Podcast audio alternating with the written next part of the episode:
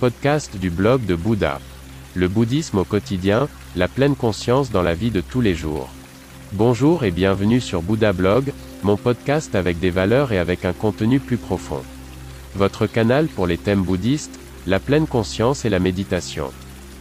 Je m'appelle René et je suis très heureux que vous soyez là. Pendant de nombreuses années, j'ai vécu dans un temple en Chine, j'ai été ordonné moine, j'ai étudié les arts martiaux et la philosophie du prince indien. C'est pourquoi j'ai créé ce podcast. Veuillez visiter mon site web, vous trouverez l'accès en bas de la description de ce podcast. Bonne écoute. L'interrupteur est en nous. Qu'apporte le bouddhisme aux Occidentaux? Dans de nombreux foyers occidentaux, on trouve un Bouddha, une statue, une peinture. Même chez le célèbre discounter de meubles suédois, on trouve une représentation du prince indien dans presque chaque ensemble. Lorsque je demande aux gens ce qu'ils associent à l'image de Bouddha, la réponse est généralement paix, calme, sérénité. Il n'y a pas de connaissances plus approfondies sur l'histoire de la vie, les actes et l'action de l'illuminé, et beaucoup de gens n'y accordent pas vraiment d'importance. Le nom de naissance de Bouddha est souvent inconnu. Qu'associent donc tant d'occidentaux à la statue qui trône dans leur salon? La simple vue d'un Bouddha méditant paisiblement apporte à de nombreuses personnes quelque chose de positif dans leur vie quotidienne. Bouddha nous montre un autre monde, non pas agité, mais calme, concentré en son fort intérieur, épargné par les malheurs du monde.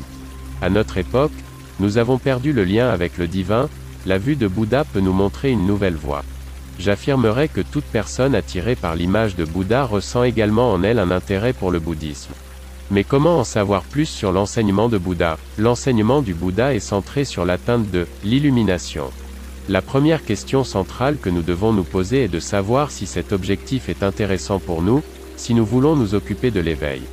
Si nous répondons par l'affirmative à cette question, les autres étapes s'enchaîneront pour nous comme par enchantement. L'éveil est certainement possible pour chacun d'entre nous. Chacun de nous a une maison ou un appartement. Mais où est l'interrupteur? L'interrupteur est en nous. Je suis si rapide que lorsque j'ai actionné l'interrupteur hier soir dans la chambre d'hôtel, j'étais au lit avant que la lumière ne s'éteigne. Muhammad Ali, boxeur 1942 à 2016. Écoutez le blog de Bouddha. N'hésitez pas à visiter mon site web. À demain.